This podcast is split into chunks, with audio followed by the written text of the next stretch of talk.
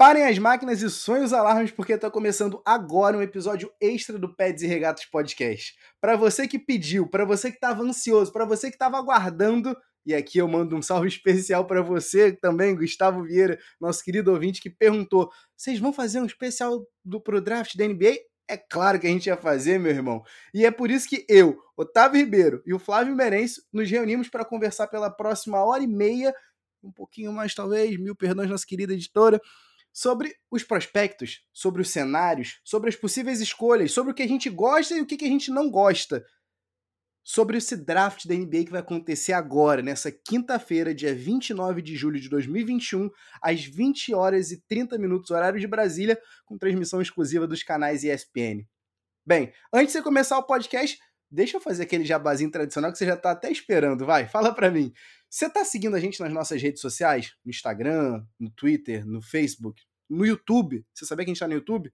Se você ainda não está sabendo, dá uma olhada lá, bota lá, arroba Peds e Regatas, inclusive no YouTube, assina o, can assina o canal, ativa o sininho, é, para você receber a cada novo episódio direto no teu bolso.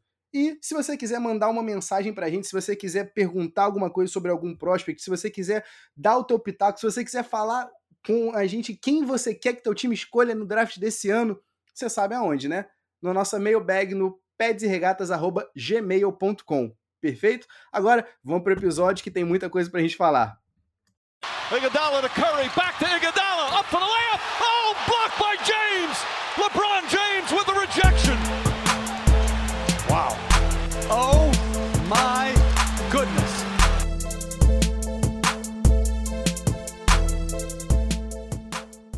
Salve, salve, querido ouvinte! Seja bem-vindo a mais um episódio do Peds e Regatas Podcast. Eu sou o Flávio Merencio. Eu sou Otávio Ribeiro. E no episódio de hoje vai para aqueles caras que são viciados em esperança. Aqueles caras que vieram pedir pra gente. Já já a gente vai falar o nome de alguns deles, mas vocês pediram e a gente trouxe aquela, aquelas pessoas que gostam de novos começos. E logo depois das finais, a gente deu se despediu, deu tchau aí pra, pra temporada da NBA, mas a gente tem agora o draft, que é onde tudo recomeça e onde as futuras superestrelas e estrelas da NBA são selecionadas. Quem o seu time vai selecionar nessa é a grande questão que a gente vai responder aqui. A gente vai fazer uma cobertura completa do draft, com episódios pré e após o draft, então você fique ligado, você não pode perder. Esse é um tema, como a gente já falou, que é um, um tema muito próximo do meu coração, porque eu gosto muito. É sempre o meu dia favorito do ano.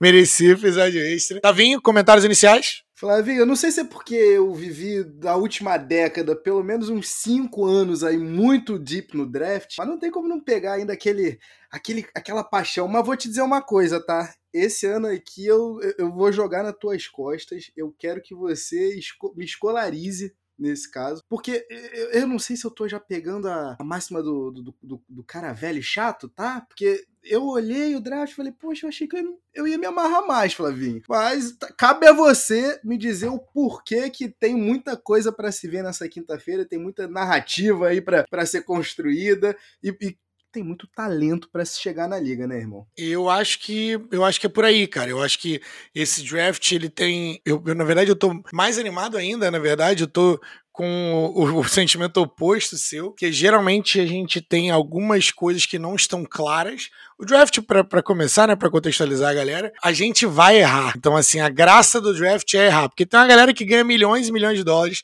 os general managers, né, a galera que os scouts e tudo mais, galera que vive e respira basquete todos os dias, e essa galera erra. Essa galera comete, comete erros históricos. Então, o objetivo aqui é, é para errar. Enquanto a gente fala nesse momento, o David Griffin tá errando em New Orleans.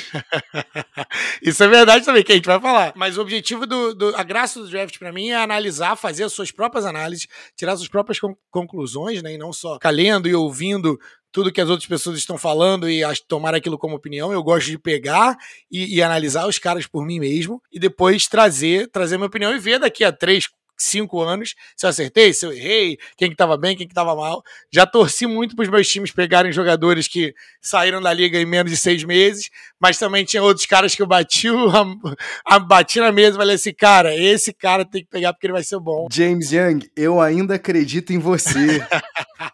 Eu ainda acredito. James Young do Boston Celtics, meu Deus do céu. E era um cara, era um cara assim, bom na, naquela época do draft, tudo ele mais, não curtia todo muito mundo ele. com aquela enterrada na, na final. Ele pegou todo mundo com aquela enterrada na final da NCAA. Mas ele é a prova também de que talento e, a, e, capacidade atlética não são só o que funciona, você não precisa só disso também na NBA.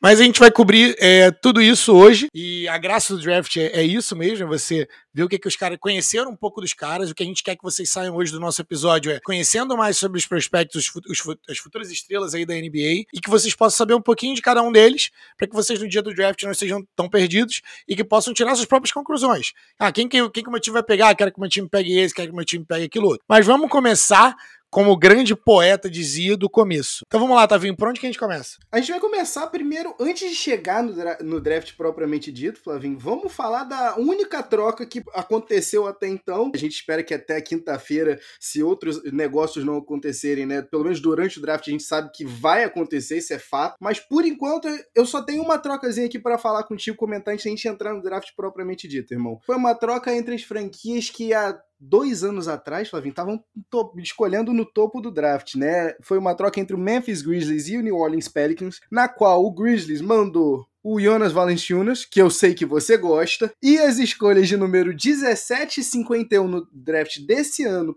para New Orleans, que em contrapartida, né, enviou Steven Adams, Eric Bledsoe a escolha número 10 e a 40, e também uma escolha protegida de 2022, né, que é, viria via Lakers. Flavinho, quem que ganhou? Se é que teve alguém que ganhou? Quem que perdeu? Qual é o motivo? O que que tá por trás? Você não acha que o, o Pelicans está pagando caro para se livrar desses salários, não? A décima e a, e a, e a quadragésima, eu sei que vo, você ali tem uma galera boa nesse, nesse rangezinho ali do, do top 15 do draft. Fala para mim quem que se deu bem nisso. Bem, pro, pro fã casual, talvez seja difícil de, de pegar esse tipo de troca e eu me coloco eu sei o que é se sentir nessa posição. Que assim, cara, então, na prática, o que, o que tá acontecendo é o Pelicans está dando uma seleção do draft que é geralmente são a peso de ouro, né? São as seleções dentro da loteria ali. Então, o, o décimo, o décimo pick, né? Décima escolha do, desse draft,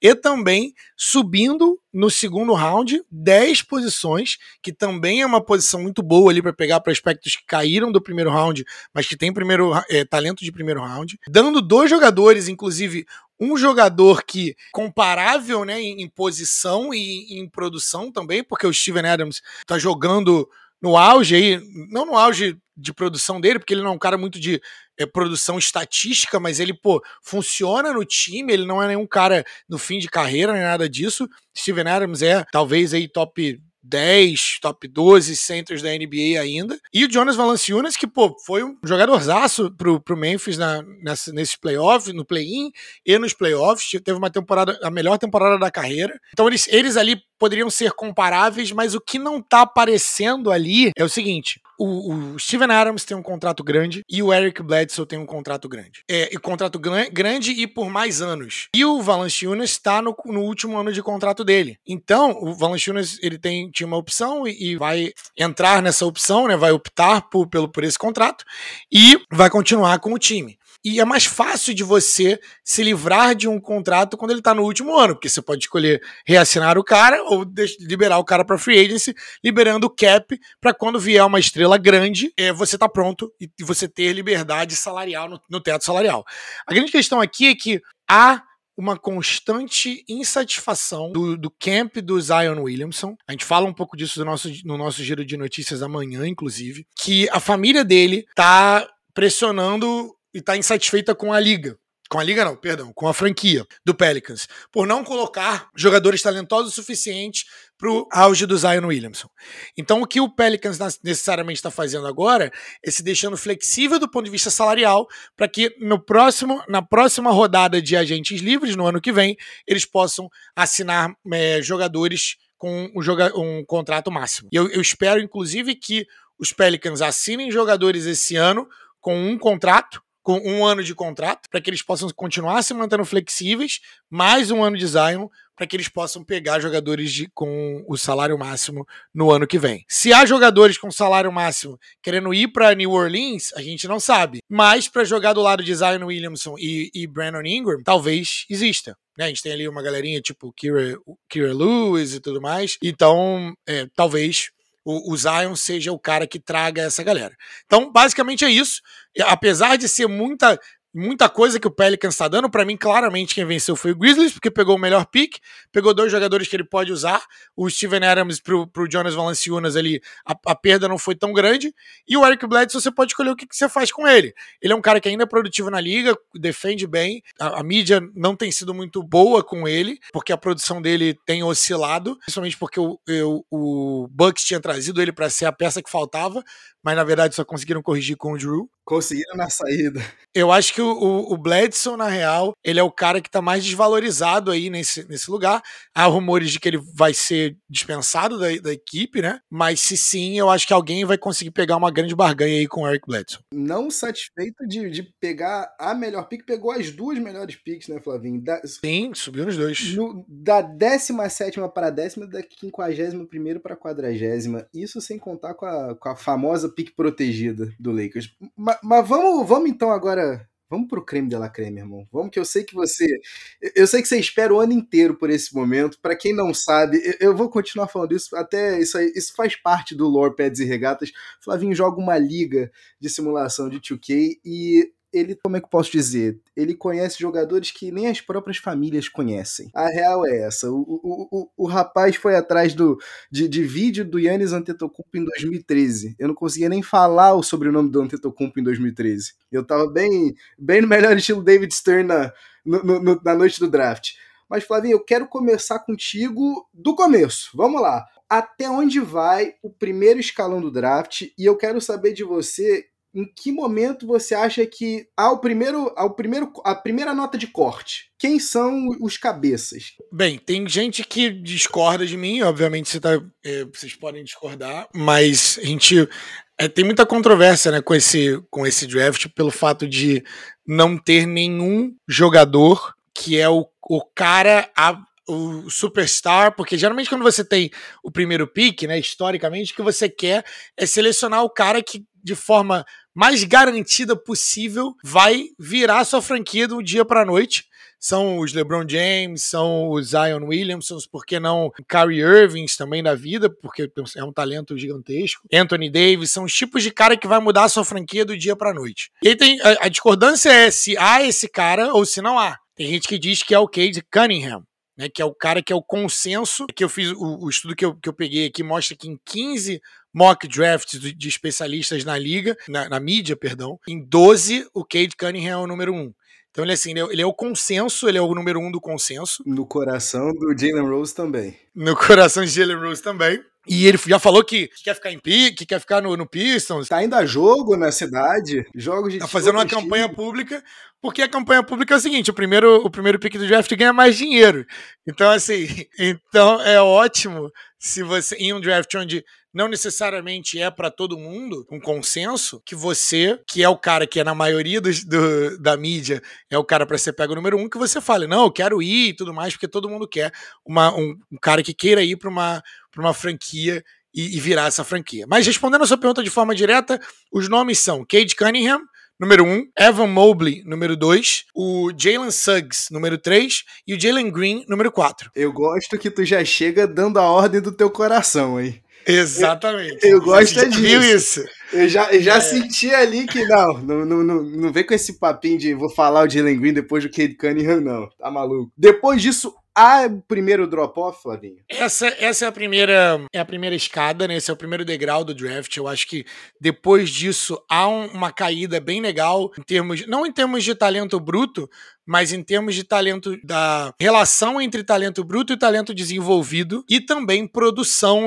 em, dentro de quadra, porque isso também é importante. Muitos desses caras têm apenas um ano de tape, né? Um ano de fita aí de produção sendo ela no college ou na D-League ou na Europa, enfim. Mas depois desse, depois do, da número 4, o draft, ele, ele eu acho, não acho que o draft começa na, na, na número 5, tá?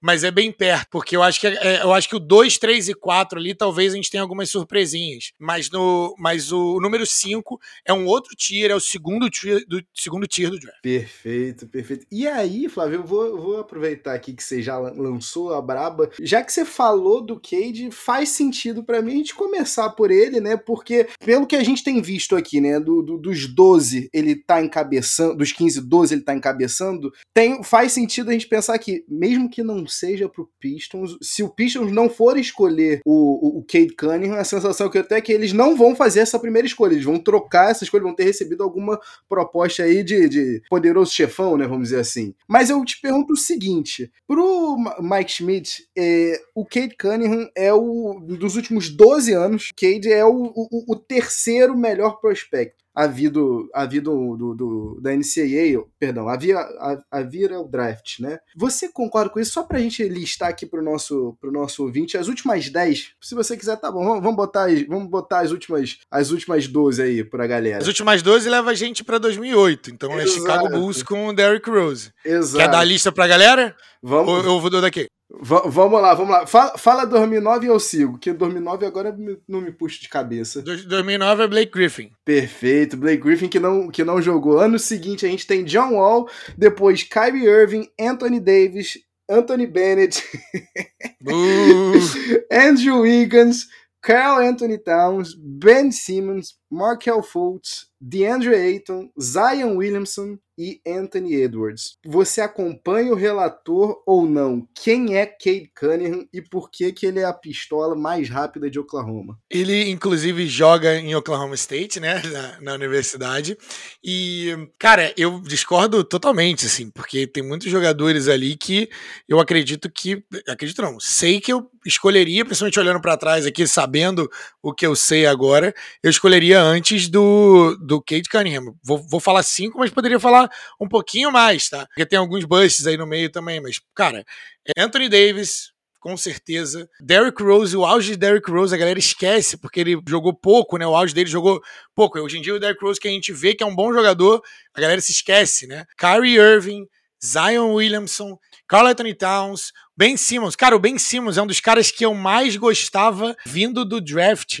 É um dos caras que eu mais gostava. Eu gosto do Ben, do ben Simmons ainda, para ficar registrado aqui nesse podcast. É um dos caras mais atléticos da liga pro tamanho que ele tem. E ele precisa só jogar no, no lugar certo. Ele precisa jogar, pegar um técnico que saiba utilizar as paradas dele e, e, que aceite o que ele é e o que ele não é. A, a, grande expectativa é que, como ele é o cara que foi escolhido no primeiro do draft, ele foi com expectativas de, de virar a franquia. Mas talvez ele não seja o número um, talvez ele seja um B ou dois. Ele, como dois, em um time que sabe utilizar ele, ele pode ser uma arma muito boa. Mas sem, sem tangente, que se a gente for falar da Filadélfia, a gente não para daqui hoje, porque a gente sabe disso. Mas ali, pô, quando chega ali na parte de é, Andrew Wiggins, Blake Griffin. Então, acho que o Blake Griffin era bom, cara. Mas, pô, Anthony Edwards eu acho que vai ser muito bom. Talvez eu acho que chega aí eu começasse a pensar em selecionar o Cade Cunningham. Essa galera ali, nessa seara de DeAndre Ayton, é, Anthony Edwards e Andrew Wiggins, talvez ali eu acho que chegaria o Cade Cunningham. Isso já diz para você bastante sobre como eu avalio o Cade Cunningham. E eu tô tá? vendo e que você, gente vai abordar isso. Você bota num, num tier especial só ele, né? Só o Benetão em 2013, né? Tô sentindo aí pelos nomes que você disse. Você,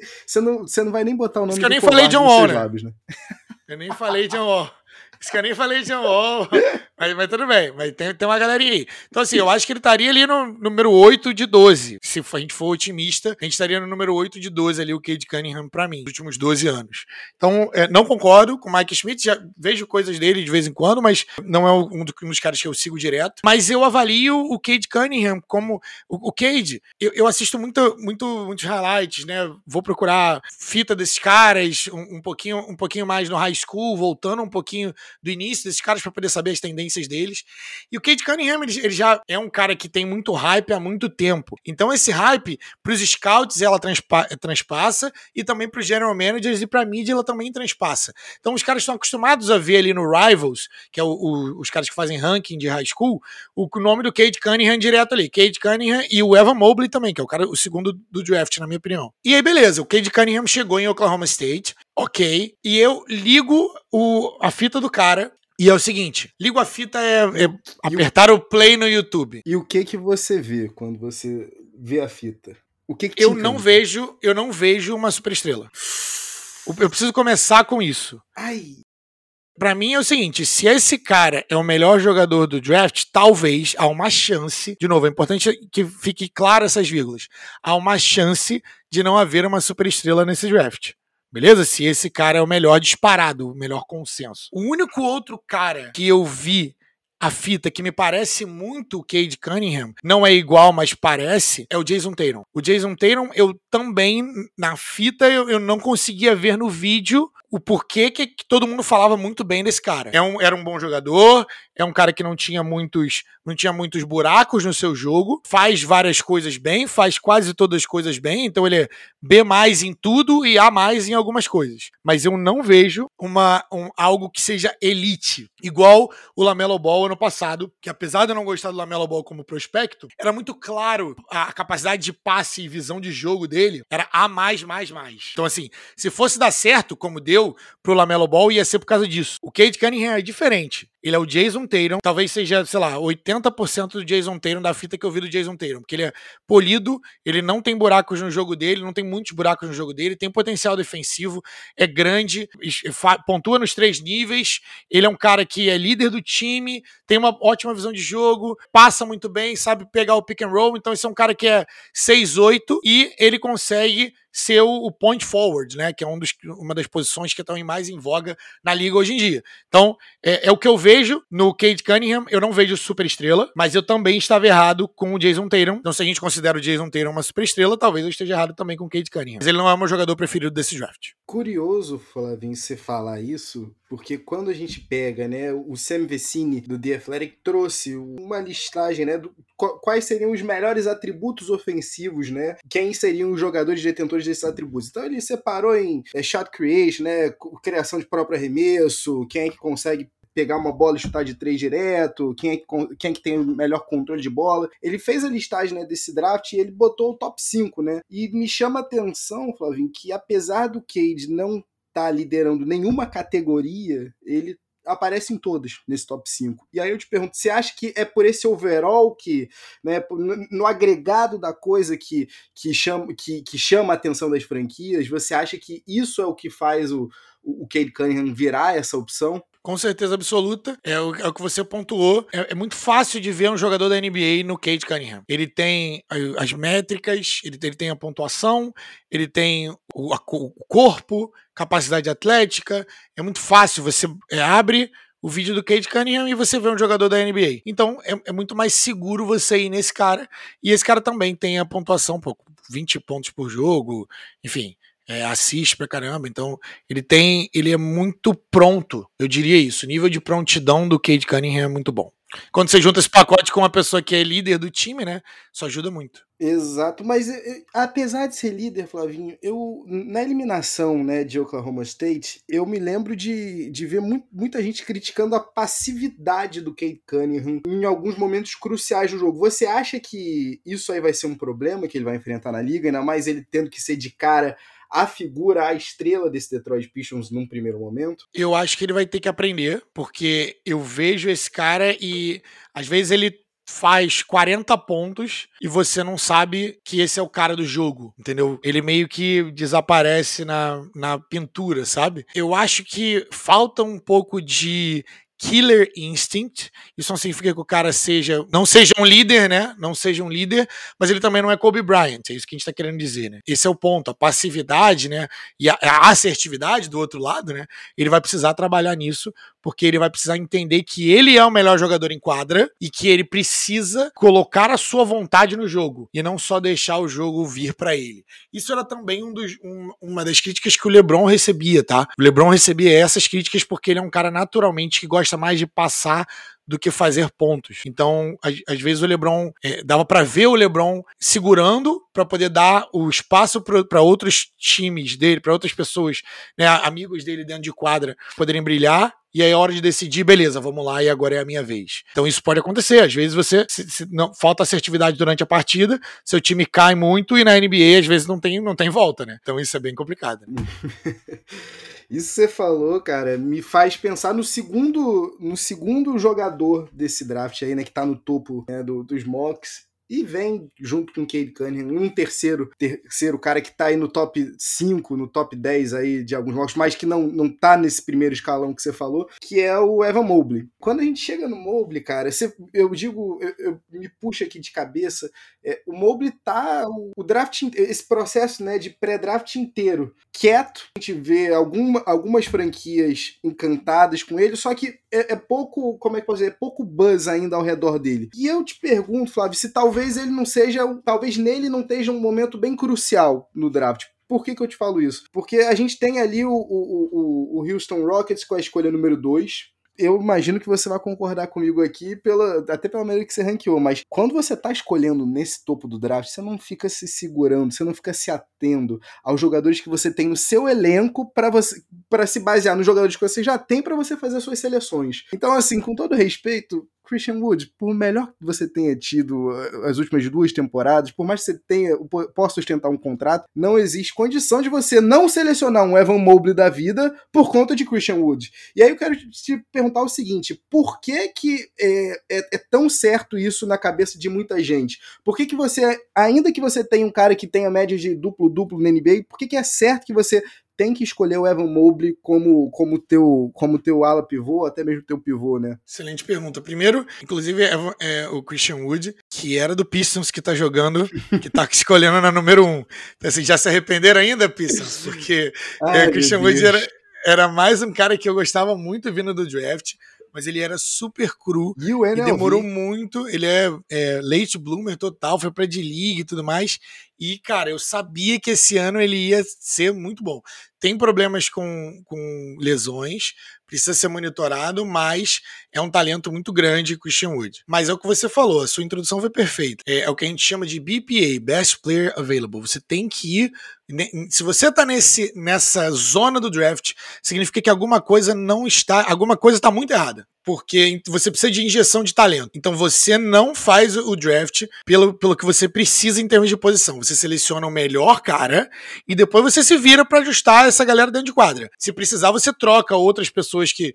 Por exemplo, pegou o Evan Mobley. O Evan Mobley é melhor do que o Christian Wood, por exemplo. Você vai lá e troca o Christian Wood por alguém, por um, um ala, de repente, por um armador, você usa, mas você traz o talento, você significa que o seu time está precisando de injeção de talento e é exatamente isso que o Houston Rockets está precisando. Agora eu vou botar um exercício aqui para você. Christian Wood, Evan Mobley e John Wall no mesmo time. Imagina o quão feliz o John Wall não seria colocando essas duas torres gêmeas para poder daqui e dali os dois acertam bola de três, os dois são muito versáteis, os dois conseguem fazer switch no perímetro para poder marcar. Os dois, cara, tem post game, os dois têm, sabem jogar dentro do post. Então, assim, falando de Evan Mobley, inclusive a comparação com o Christian Wood é bem boa. Só que ele é o o Christian Wood já desenvolvido. O Christian Wood, né, o, Chris, o Christian Wood, ele já é o Christian Wood 3, 4 anos depois, sacou? E é muito ridículo que esse cara só tenha 19 anos. Então, o Evan Mobley, durante muito tempo, esse draft foi, uma, foi um draft de duas pessoas, do Cade e do Evan. Qual é a diferença? O, o Evan foi para USC, que é uma, é uma escola, né, uma universidade, é uma universidade pô, muito bonita, já tive no, no campus da USC, mas os caras é, são muito bons no futebol americano. Eles não, são, não têm tradição é, no basquete. Um dos caras, o cara mais famoso que veio de lá foi o é, DeMar DeRozan e, e o OJ Mayo. O OJ Mayo também na época, né, antes dele se envolver né, com tudo que ele se envolveu, quem não sabe vai procurar, mas fica para depois. O Old Mail foi um dos caras mais recrutados aí pela, é, pela galera, se envolveu em um escândalo ali também de, na época que não podia pagar os jogadores, agora pode, enfim. É, mas Evan Mobley é o, talvez o cara mais talentoso a passar pela Universidade de Southern California. E o, o Evan Mobley, ele era um cara que, pô, há uma discussão entre a galera que conhece muito de draft de que ele é uma super estrela se escondendo em plena vista. Então, assim, então um dos caras que eu mais gosto, que o nome dele chama Jonathan Sharks, parece Shark, né? Mas é com TJ, meio estranho, né? É um dos caras, assim, mais competentes que eu, que eu gosto de ouvir, assim. Ele, ele é do The Ringer e. Um, e ele faz um trabalho muito competente. ele é o cara que levanta a bandeira do Evan Mobley. Cara, para mim, esse cara é uma super estrela. Esse cara é uma super estrela, só que ele tava jogando com gente que não, até um, um, ano atrás não era jogador de, de NCAA. A gente era jogador de é, NAIA, que é a segunda divisão ali, ou, ou, uma, ou, escolas menos famosas e que transferiram. Então, é, o Evan Mobley é uma super estrela, é, é um carro de Fórmula 1 no, no trânsito, porque ele não, tava com, não tinha jogadores do nível dele para jogar junto com ele. E, e, o argumento do Jonathan Charks é que a gente estaria falando muito dele como primeiro pick se ele tivesse ido para uma, uma das escolas powerhouse com cinco, seis jogadores que poderiam ser draftados como Kentucky, como Kansas e por aí vai. Seria o São Caetano, nosso querido São Caetano Azulão na Champions League. Salve, Azulão! Seria, seria mais ou menos isso. Mas ainda assim, o Evan Mobley meteu 16 pontos, cara, 8,6 rebotes, 3 bloqueios, quase uma roubada de bola, 31% de, de, de, de porcentagem de, de 3, né? E esse é um cara que ele tem 7 é seven feet, né? São sete pés, né? Que é a gente usa o dali, mas que dá 2 metros e 10, 2 metros e. Dá menos que isso, tá vendo? Corrija se tiver. 2 metros e 13. 2 metros e 13. 2 metros e 13 aí, ó. Então, cara, só que ele é ágil. Se você for colocar pra, pra ver agora o highlight do Evan Mobley, cara, ele é ágil, consegue marcar armador no switch, consegue marcar ala, pessoas mais rápidas que ele. Ele tem. É, o, os pés dele são muito ágeis, então é um cara que eu gosto muito. É um cara muito completo. Versátil é a palavra que, que dá para ele. ele. Ele é comparado, os números dele são comparados a caras que a gente raramente compara que é o Anthony Davis no college. A soma de steals mais blocks dele, ou seja, de roubadas de bola mais bloqueios dele, são equivalentes a Anthony Davis, que isso é quase sacrilégio de falar. Então, tipo assim, melhores defensores que saíram do draft, que são é, big men, né, que são é, posição 4, posição 5, eles são, por exemplo, Jaren Jackson Jr., a gente nem fala de, desse cara comparado com Anthony Davis. O Evan Mobley é esse cara. O Evan Mobley é o cara que consegue defender verticalmente qualquer entrada sem fazer falta. E isso é algo muito importante no basquete, e pra, principalmente para pivôs. Assim fica difícil não ficar empolgado, Flávio. Pera aí. Deixa eu te fazer uma pergunta então, cara. O que você tá me dizendo aqui é um jogador que eu quero contar na minha franquia. Ainda mais se eu tô num processo claro de review, ainda mais se eu não tenho nenhuma estrela. Eu preciso construir em cima de alguma coisa e parece uma, uma pedra angular. Mas aí eu te digo o seguinte: a gente vê uma galera, inclusive o próprio Sam Vicini, o próprio Mike Schmidt, que que acreditam que Jalen Green seja a figura que o Houston Rockets esteja almejando com essa escolha número 2. Para você, Flavinho, para você eu sei que Jalen Suggs ainda tá na frente de Jalen Green. Não, tem, não me venha com Green se tem Suggs antes. Mas o que que o Houston precisa fazer para pe, pegar o Jalen Green e você falar assim, putz, não mandaram mal tem que rolar um trade down aí? Ou, ou, você acha que. Ou você entende, ou você acha que, que, que Jalen Green com, com Kevin Porter Jr. E, e, e, Christian Wood seja o futuro? A gente tá falando aqui, cara, de um dos times que tem sido mais ativos no processo de pré-draft, que é o Houston. O Houston tá jogando para todo lado. Se, se, se, o Pistons quiser trocar o pique, a gente vai. Se o. Quem tá na posição 3? Na posição 3 está o Cleveland Cavaliers. Cavaliers. Se Cavaliers quiser trocar, eu sempre, sempre esqueço do Cavs ali. É, se Cavaliers quiser trocar também, a gente troca. Provavelmente eles têm. É, a galera tem o Jalen Green alto também. É, é a mesma coisa que o Boston fez, né? No, com o Fultz e o Tatum. Eu, se eu posso pegar o cara que eu pegaria na 1, um, na 3. é, se eu posso pegar o cara que eu queria na 1 na um, no 3, é porque não trocar para baixo, né? Mas eu acho que se você pegar o Jalen Green aqui, é uma, é uma escolha, não pode ser condenada, porque o Jalen Green ele também tem um potencial muito alto. É, mas para mim, o, Jaylen, o Evan Mobley é bem claramente o segundo melhor jogador desse draft, tá? Uma corrida ele de dois tem, cavalos, né? Para mim, com certeza, ele tem problemas com assertividade, para não falar que eu só falei bem dele e tudo mais. Ele tem problemas com assertividade, ele tem problemas com arremesso de lance livre, caras grandes geralmente têm, mas basicamente é isso. Ele tem post game, mas ele pode melhorar né, o, o, low post. Mas esse é um cara muito fluido, né, e tal. Então, ele, quando você faz muitas coisas bem, é muito difícil você. Porque esse, esse, é um cara que. As comparações com ele são caras que são muito bons na liga. Tipo, parte do jogo dele são Nikola Jokic, parte do jogo dele são é, Bam Adebayo, parte do jogo do cara são Anthony Davis. Então, assim, é muito difícil você falar esses nomes e não ficar animado com esse cara. Então, para mim, se você pegar o Jalen Green, falando já do Jalen Green, né, não vou recriminar a a galera, mas para mim é muito claro que é Evan Mobley e você pega o Evan Mobley de toda forma. Eu acho que a única coisa que talvez esteja impedindo o Houston de pegar o Evan Mobley seja o Christian Wood e como ele ficaria, né, ali dentro do vestiário e tudo mais. Talvez seja isso, mas para mim de fora isso não faz sentido tá? Porque eu sou o cara do BPA, Best Player Available. Você pega no draft, você pega o Best Player Available e depois você vê o que, que acontece ali. Se o cara for muito bom, você troca ele por alguém, por algo que você esteja precisando. Porque o draft, na real, é que a maioria dos, dos picks não vão dar certo. Não tem espaço na NBA para jogadores mais ou menos, entendeu? Então são só os melhores. Infelizmente. Flavinho, e aí, cara, eu te digo o seguinte: isso que você falou, né? Não tem como não se empolgar com o Evan Mobley.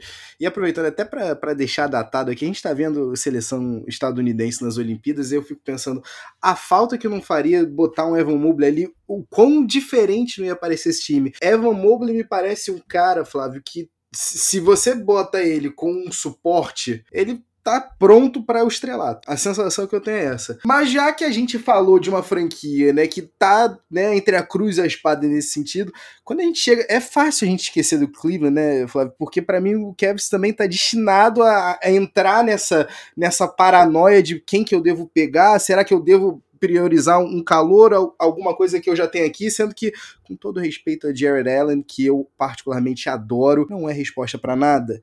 Com todo respeito a Sexland, a gente teve né, aquele momentinho no começo da temporada passada que a gente ficou levemente excitado, no pun intended aqui, mas no final das contas, Flávio, a gente também sabe que ali não é o, o, a resposta para pro, os anseios do, do torcedor de, de, de, de, Cleveland. E aí eu te pergunto, Flávio, é, Jalen Green aqui ou Jalen Suggs, né? Aí fica à vontade, porque eu, eu sei que para ti Jalen Suggs não, não, não tá nem quase que na mesma figura que Jalen Green. Mas a minha pergunta é a seguinte: o Kevs também se vê nessa, nessa, nessa escolha de Sofia, né? E aí, cara, o que que acontece? Por que que pra ti é Jalen Suggs na frente de Green? E qual é, o, qual é a resposta pros caras? São, são dois jogadores muito diferentes, né? É, essa parte do draft que, que eu mais gosto, porque ali aí a gente sai um pouco das, das unanimidades, né, na minha visão, e o, a gente chega no meu jogador favorito do draft inteiro, que é o Jalen Suggs. Ele é um cara que manda muito bem. Eu vou falar do Jalen Suggs primeiro, né? Ele é o cara que, pô, ele vem, veio de Gonzaga, né? Ele pô, viralizou aí com o shot incrível dele ali no, no March Madness, game winnerzão. E ele tem, ele tem exatamente isso. Ele tem o, o dog, ele tem o it factor, né? Ele tem o, o X factor ali que faz os grandes da NBA. Uma coisa que pouca gente sabe é que ele é um ex-jogador de futebol americano, não, não é jogador profissional, né? Mas ele jogou futebol americano no college, ele era o quarterback. Isso explica, isso explica aqueles passes, né, Flavinho? Alguns os passes, passes que ele dá, pô, que são muito parecidos, né? Parece que, que são passes de um quarterback. Ele também é um líder nato. Ele é um cara que é um competidor. Ele é um cara forte. Isso, isso, isso também é subvalorizado no jogo dele, porque ele parece pequeno, mas ele é um cara forte, não tem medo de contato. E ele joga com, com uma entrega gigantesca. Então eu vejo esse cara e eu fico arrepiado vendo o cara jogar, porque é, é muito bom ter um cara desse no teu time. E aí fica muito. É muito muito engraçado, né? Porque você o, o, feel for the game, é que a gente chama, né? Como que esse cara percebe o jogo, como que esse cara percebe o, o, o time, né? E, e, o motor desse motor interno desse cara. Os dois eu, eu avalio como A, tá? Eu avalio como é um cara que você quer no seu time para liderar o teu time. Então, ele me lembra muito o Kyle Lowry, me lembra muito o Fred Van Vliet, curiosamente os dois estão no Toronto Raptors. Por pouco tempo. Vem para casa, filho. E ele consegue defender, ele já defende no nível da NBA e consegue fazer o handle, então ele vai precisar, ele não vai precisar fazer muitos ajustes para poder ir para a NBA. Ele vai precisar ser um, um pouco mais assertivo, vai precisar melhorar a questão de de scoring né, e shooting, só que na NBA, né, historicamente, a coisa que as, as pessoas mais desenvolvem quando vão para a NBA é o arremesso. Ele não tem problema de arremesso de fora, tá? A grande questão é que ele precisa fazer mais disso e fazer isso de forma mais consistente. Basicamente é isso. Então, ele não tem muitos buracos no jogo dele também, mas eu gosto dele pelo que a gente não consegue ver e que os, os, os as pontuações não conseguem mostrar, que é o motor que é a liderança, que é tudo que é intangível, e o feeling para o jogo. E é, esse é muito bom. Falando de, eh, de Jalen Green, fazendo a comparação com o Jalen Green, o Jalen Green, cara, a avaliação que eu vejo dele, ele. Ah, a comparação com o Jalen Suggs, porque eu gosto de fazer comparações, né? O Kate Cunningham, para mim, é, é o, o, a comparação dele é o Jason Tatum. O Evan Mobley, a comparação dele é o Chris Bosh. O Jalen Suggs, a comparação dele, para mim, é o Fred Van Vliet. E o, o Jalen Green, para mim, é o Zach Lavine. Tá? A avaliação do Jalen Green, para mim, é controlled chaos, ou seja, é o caos controlado. Né? Salve, salve para o nosso querido é, Romulo Mendonça. Ele é o caos, cara. Ele é o caos controlado. Por quê? Porque ele, ele é o talvez o, o, cara que termina mais as jogadas de forma mais criativa. Então, o finisher é o cara ali quando vai para infiltração, ele é um cara que pô, tem muito recurso ali para poder é, terminar os arremessos, terminar as bandejas. Ele contorciona o corpo, parece que tá, ele tá sempre improvisando muito, parece que ele tá fora de controle, mas ele não tá ele tá sempre em controle. Porque o cara é muito, uma capacidade atlética invejável, é, uma velocidade muito boa, apesar do first step dele, né, o, primeira, o primeiro passo para a aceleração dele não ser tão bom, mas a velocidade final dele ser boa. Ele tem um chute bom, 36, quase 37% esse ano na D-League, mas historicamente não é bom, então pode ser um fluke year ali, mas de novo, como eu falei, os caras trabalham muito na NBA com relação ao seu arremesso, então não tenho muitas preocupações com relação a isso. É muito bonito a impulsão dele e o, e o chute dele, então é por isso que me lembra muito o Zach Lavine.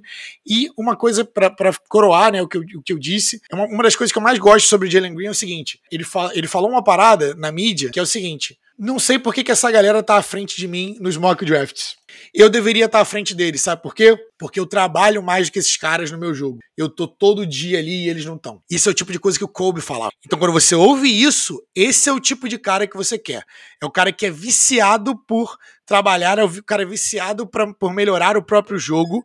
Então, ele foi um dos caras que, é, curiosamente, né, pela, pela primeira uma das primeiras vezes, não foi a primeira vez, mas uma das primeiras vezes, ele, ele mais uma galerinha foi pra D-League, escolheu ir pra D-League, não pro college, ele poderia ir pra qualquer college, college que ele quisesse.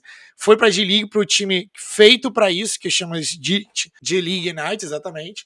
E ele foi um dos líderes de pontuação lá naquele time. E você, o que, que você acha de Jalen Suggs e Jalen Green, os Jalens desse draft? Eu acompanho o relator, Flavinho, porque para mim, tudo que eu queria ver, né, apesar de Gonzaga não ter, enfim, estourado champanhe no final das contas, o que eu vi do Jalen Suggs é, é o que você falou. É o, é o dog, é o cara que realmente vai ali até o último instante. Se, se te, ali com ele enquadra essa tenho, é, tem bambu, tem flecha. E aí, Flavinho, eu, tô te, eu vou te fazer uma pergunta aqui, aproveitar.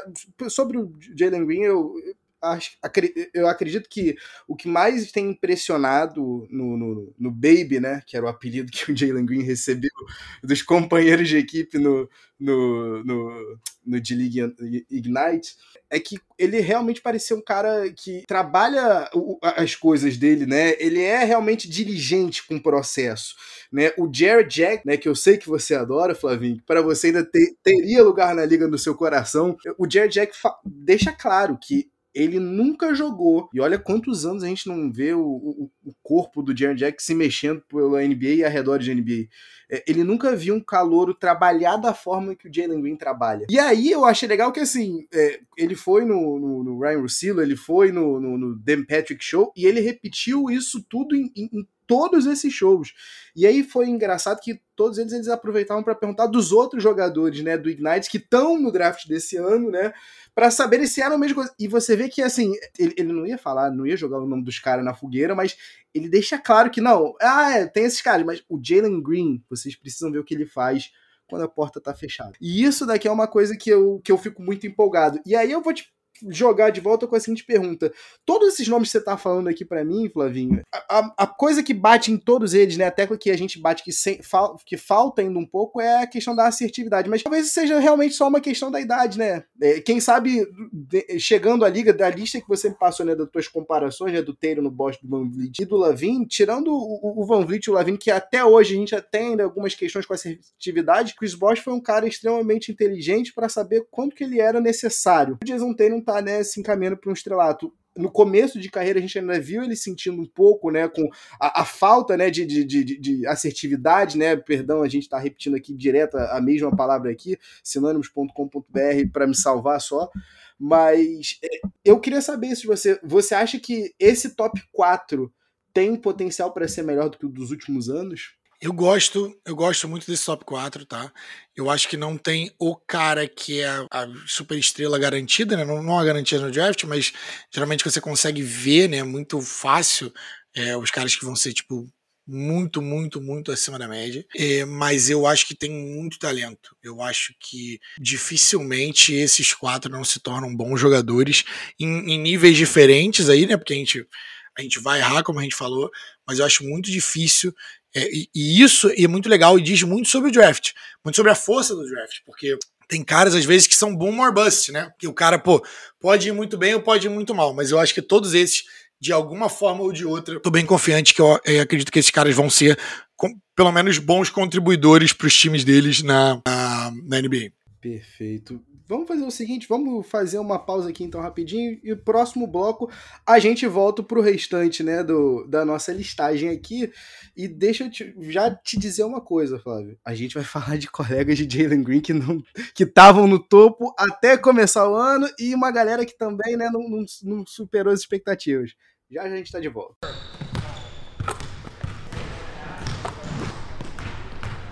Flavinho, tudo muito lindo, tudo muito bonito, tudo muito bacana nesse top 4.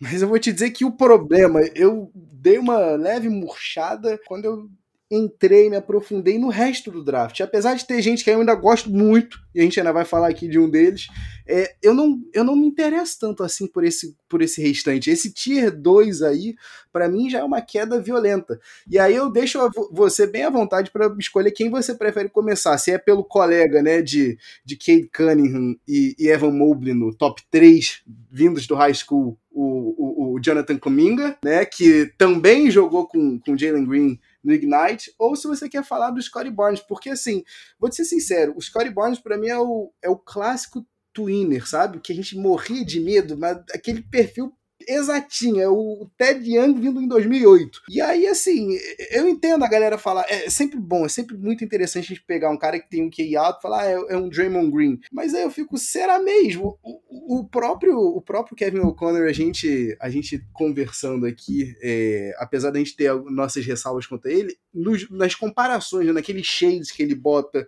na, no, no, no, Ringer, no, no, mock draft do, do The Ringer, me chama muita atenção, Flávio, que ele diz que o, o Scottie Barnes é uma versão mais forte e mais alta do Michael Carter Williams. E aí, quando eu olho o tape, cara, eu, eu realmente vejo um cara que parece, me lembra um pouco o Kyle Anderson. E aí eu te digo, Flávio, eu não me empolgo com um camarada desse com a minha quinta escolha do draft. Eu não me empolgo com um cara desse dentro do meu top 7 do draft. O Kuminga te chama mais atenção? Te, te, te anima mais ou não? Quem dos dois você bota aí na frente? Ou se tem outro nome. Posição do, do Orlando no draft, né? Seria isso. Mas a gente tá, como a gente tá falando de big board, né? Eu acho que, bem, na, minha, no meu big board é o Scottie Barnes do número 5, porque eu vejo muito potencial como um tools guy, né, que é um cara que tem uma as, todas as ferramentas aí para um time funcionar. Ele é, eu comparo ele de forma bem, bem legal com o Pat Williams no ano passado, que é era um companheiro, né? Era um companheiro, não, que era também na mesma universidade de Florida State, não era companheiro, porque é, o, o Scottie Barnes também é, é calouro, né, dentro da faculdade. Mas ele faz tudo o que você pede como técnico. Ele é um cara que consegue fazer switch no perímetro, ele é um cara que é um bom reboteiro, ele tem um motor que não para, ele é um cara que consegue motivar os seus, os, os, seus, os seus companheiros de time. Ninguém é tão expressivo e tão vívido jogando quanto o Scottie Barnes. Ele é um cara que faz aquelas jogadas para levantar o time, levantar a moral do time, e todo time precisa de um cara igual o Scottie Barnes. Então, esse é um cara que é muito difícil de ser bust, porque ele faz aquilo que ninguém quer fazer, ele vive ali no, no lixo. Mas ele tá nessa posição porque não só por isso, porque ele jogou também como armador por vezes. Então ele tem visão de jogo, ele tem, ele faz alguns passes assim, às vezes com no look, né, sem olhar, olha, olha para um lado joga para o outro. Tu fala assim, meu Deus do céu, o que, que esse cara pode ser, né? Esse cara se, se, e aí por isso que a comparação com o Draymond Green, né? Porque ele tem os instintos de um, de um armador, mas ele é, na verdade, ali, pô, 6'7, ele, o corpo dele tá pronto pra NBA, o cara parece que foi esculpido, 19 aninhos, 11 pontos, 30% da bola de 3. O chute dele não é muito bom, eu, eu, apesar de ser quase 30%, né? Mas o, o, chute dele, o arremesso dele não é muito legal. Foram poucos, foram poucas tentativas também, né? Foram só 37 é, arremessos de três, mas quatro assistências para esse cara que sempre marca o melhor jogador de todos os times e ele fica batendo palma na cara dos jogadores. Vamos, vamos lá. Você não quer, você não queria vir para mim? Vem para cima de mim, então. Não sei o quê. Ele é grande. Bota ele, ele tá sempre ali botando a mão onde, onde não deve ali de para pegar a bola, para interceptar. Ele é sempre o cara que traz o, o bloqueio. Ele tem, um, um é, tem uma capacidade de bloquear, apesar de não ser um bloqueador nato. Tá? E ele tem algumas. Ele, ele tem. A, a, diferença do Scottie Barnes é que ele tem buracos no jogo dele que são muito aparentes, né? Que é o arremesso, né? E isso vai precisar ser trabalhado.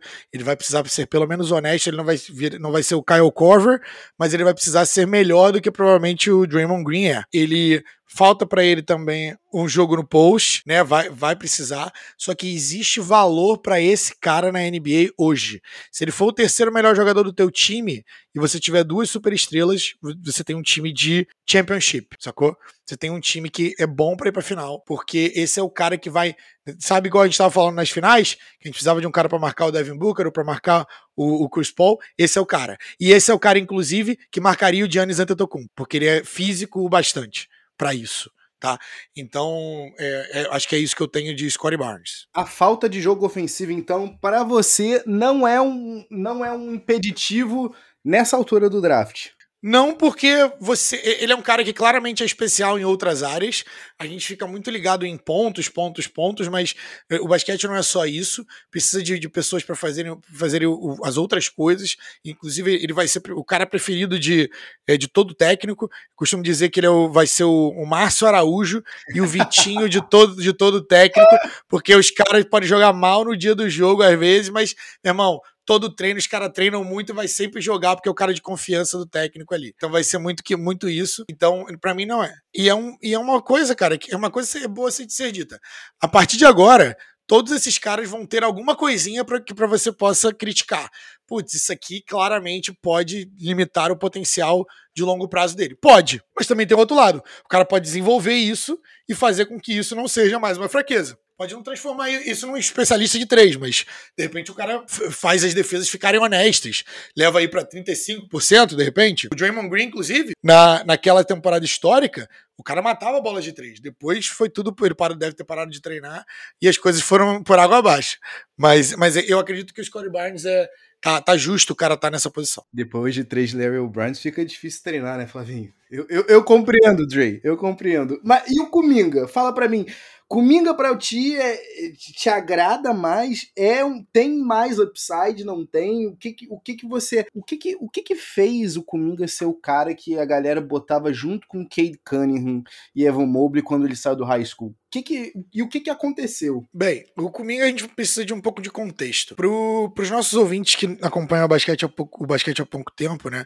Quando o cara cresce no high school e ele se desenvolve a capacidade atlética e, e, e de força muito cedo, é, uma das coisas que acontecem é que esses caras, se eles não tiverem disciplina para trabalhar as outras áreas dos jogos deles, né?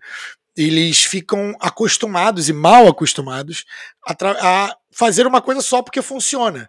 Então o Jonathan Kuminga, em todas as quadras que ele pisou, do momento que ele entrou, começou a jogar basquete, até hoje, quando ele vai entrar na NBA, ele foi o jogador mais atlético e mais forte, possivelmente mais rápido também.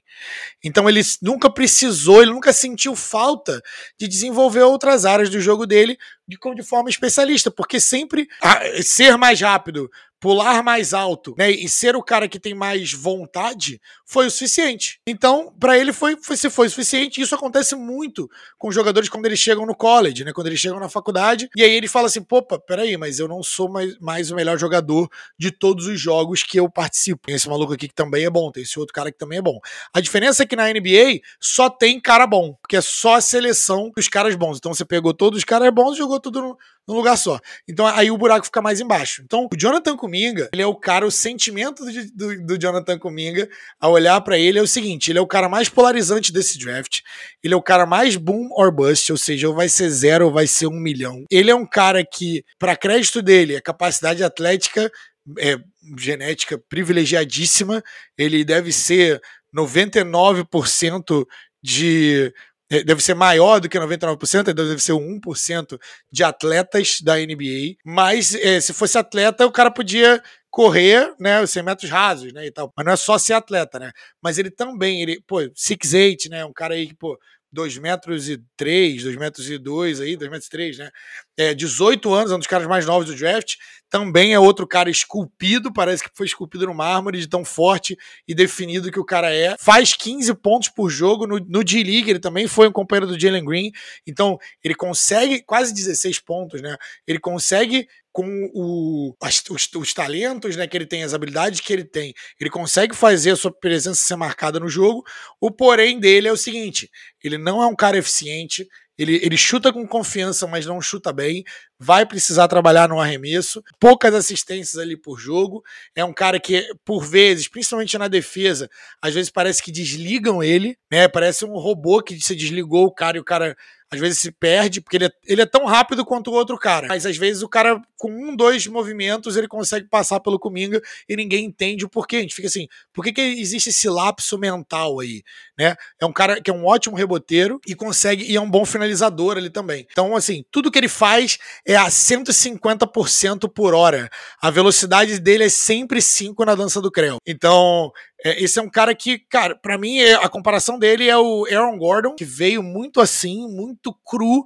Ele é o cara mais cru desse draft. É, é capaz de ser cara, o cara mais cru desse draft pelo que ele tem, mas se der certo, vai dar muito certo. E ele pode ser maior do que talvez três dos caras que a gente falou ali no, no início do draft. Esse é o apelo. Com tudo que você falou para mim aí, até nessa comparação, isso aí me cheira Orlando Magic e ainda e o pior, me cheira Orlando Magic no pior da moeda, me cheira Orlando Magic na, na pique que não vira, que pode, mas não vira. Ai, cara, inacreditável, inacreditável. Eu vou te dizer uma coisa, tá? Entre esses dois que a gente falou aqui, é claro que vai soar super tendencioso ainda mais, porque talvez seja o maior riser, né? Talvez seja o cara que mais esteja subindo, né, nas boards do do, General Manager depois de uma apresentação no Combine sensacional. O cara também foi super bem nas entrevistas, tá todo mundo dizendo isso daí. E esperado, né? E esperado, e esperado, né?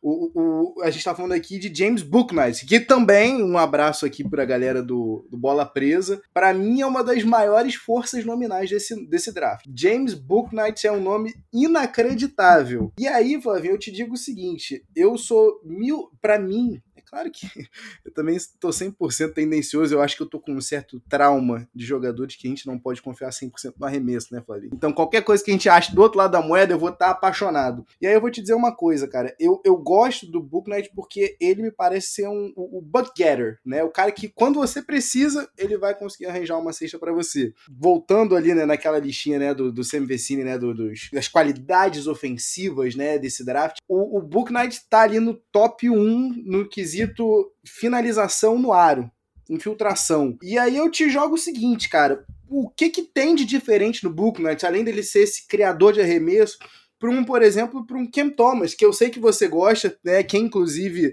é, é, quiser acompanhar, ter uma, uma préviazinha de mock draft, a gente participou essa semana do mock draft do Noaro Podcast, que eu também faço parte. E aí o que, que acontece? A gente lá no finalzinho do está representando o, Brooklyn Nets, você pegou a 27 escolha, eu estava com a escolha do Philadelphia 76ers, e eu tinha, antes de você escolher, eu só tinha um nome. E eu falei, ah, não pode pegar esse nome. E é claro que você pegou.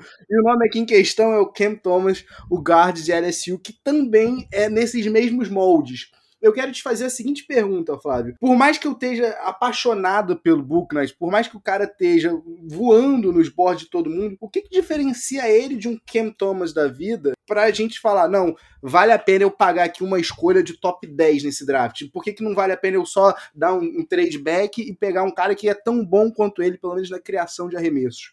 Bem, gosto do, do Cam Thomas, é um cara também que eu vejo com um jogo bem pronto e adaptável para NBA. O, o Book Knight, ele não é um dos caras que eu mais gosto tá nessa, nessa lista. Ele é um atleta explosivo, né? Falando dos, dos pontos bons, né? É um atleta explosivo. Eu acho que o, jogo dele transfere muito bem para NBA. A gente costuma falar que quando o cara, o cara é muito bom nos, nos handles, né? No manuseio com a bola, os dribles dele, fala, eles falam que parece que tá num, com uma cordinha de mágico, né? Porque é um cara que pô, esconde a bola muito bem, é um cara que tá para aqui, tá para lá, você não vê o cara, ele bate a bola muito baixo. Então, é, nenhuma comparação, mas só para vocês poderem ter uma, um senso do que a gente está falando, é tipo o Kyrie, mas não é esse nível de manuseio, né, de handler. O a gente está falando aí de top 1, talvez top 2 do, da história da NBA. O Kyrie, eu, eu, vejo o Kyrie nesse nível de, de handler, mas o Book Knight tem um, um um handle muito bom, pronto para a NBA. E isso é legal porque você consegue colocar, a, a, como, como calor, você consegue botar a mão, a, a, bola na mão desse cara e ficar tranquilo de que ele vai fazer boas decisões, né? Tem bom, bons números de, de lances livres e ele é mais o que a gente chama de scorer, mas não é shooter. E o que é engraçado, né? Eu tava esperando ver mais do Book Knight. Ele é um cara que sabe ter né, conseguir boas pontuações, mas não necessariamente ele é um bom arremessador ou um arremessador efetivo. Ele, é, ele tem muitos instintos e sabe onde se posicionar. Ele parece um veterano quando ele joga. Mas para mim, qual que é o que, que, que, me pega com ele? Ele, ele é um, um defensor inconsistente. Tá? Quando ele vai distribuir a bola, o que a gente chama de playmaking, né, fazer jogadas para outras pessoas, né, é, às vezes força coisas, passes que não estão ali. E esse cara, para mim, ele já deveria ter um, um arremesso mais desenvolvido. Eu estava esperando que esse cara fosse tivesse um arremesso mais desenvolvido. E por último, esse cara, ele consegue, pô, ele faz coisas, ele bota a galera no, em skate, né, em patins. Então, ele, ele fazendo a bola, ele consegue fazer hesitations, né, faz os driblezinhos ali de passar pelos caras, mas ele não usa velocidade para fazer isso. Apesar dele ser um, um bom atleta, o first step dele não é muito bom e a velocidade final dele eu não considero como absolutamente boa ele consegue, tem, tem é, é parecido com o Jalen Green, mas Jalen Green é mais rápido, tá? Eu gostaria de ter visto, se esse cara tivesse um first step gigantesco, ele seria tipo o Derrick Rose, sacou? Mas apesar dele ser atlético, Derrick Rose era muito isso. Derrick Rose, ele não era um shooter, mas era um scorer. Ele fazia bons pontos, é, não estava muito bem na bola de três, só que a diferença é que o first step do Derrick Rose era all time, e o Book Knight não é. É por isso que o Book Knight está nessa posição. Mas dito isso, é um jogador muito completo, muito pronto aí para a NBA, só não é um dos meus caras favoritos aí, porque eu acho que ele força muita coisa, o famoso tunnel vision, mas ele é muito mais pronto para a NBA, por exemplo, do que o Jonathan Cominga. Você consegue ver um jogador da NBA no, no Book Night. É um jogador tipo de jogador que seria excelente para o Warriors, por exemplo. Ele sabe, sabe jogar com outros jogadores inteligentes. Basicamente é isso. É, isso daí, inclusive, jogando, né? Ainda mais que você trouxe aí o Warriors. Warriors que tem a sétima e a décima quarta escolha né, nesse draft. Para mim, se o Warriors conseguisse sair né, com, com o Book Night do draft e aí, sei lá, na décima, décima quarta escolha, ainda tem gente boa aí, tem, enfim, a gente vai, vai deixar, vou deixar aqui para você falar alguns nomes ainda, mas eu acho que isso aí é o que você falou, né? Talvez seja essa a, a a coisa que diferencia um Book Night de um, de um Cam Thomas da vida, né? É o fato de, se a gente tivesse nas finais da NBA, acho que o Book Night estaria pronto para jogar ali, o Cam Thomas seria, né, apesar de ser um bucket getter assim como ele ia, ia cometer mais erros ainda do que o Book Night, né? Entendi. Deixa eu te fazer uma pergunta aqui. Para você, Flávio, o que, que você, se você tivesse no sapato do, do, do Bob Myers, tá? O que, que tu ia acabar escolhendo? É, você tem duas escolhas aí no draft, super valorizadas, né? A 14 e a sétima. O que, que você, você ia priorizar? Um talento ou você ia querer alguém com potencial disponível? Você iria num Jonathan Kuminga da vida se você fosse Warriors? Fal falando de Warriors, não. Não me parece o pick do Warriors, que o que eles querem é competir agora. O Clay tá, tá voltando, né? Foi a temporada fora, mas tá voltando. E o Curry tá no auge, então você precisa aproveitar o auge do Curry, você precisa caras que estão prontos agora. Corey Barnes, eu selecionaria se você, se ele tivesse ali, né, é, como substituto do, do Draymond Green, o que te daria flexibilidade para trocá-lo, mas eu vejo o Book Knight como a cara do, do Warriors, tá? Eu vejo o Book Knight, vejo um cara é, chamado Davion Mitchell, que é de Baylor, do time campeão aí do, do, do college. Um cara muito também bem pronto. Eu vejo que o Warriors tem, vai ter ali na, no número 7 boas escolhas, porque eu acho que o Kuminga sai antes. Eu acho que o Kuminga tem a carinha de Orlando e do pique que Orlando faz.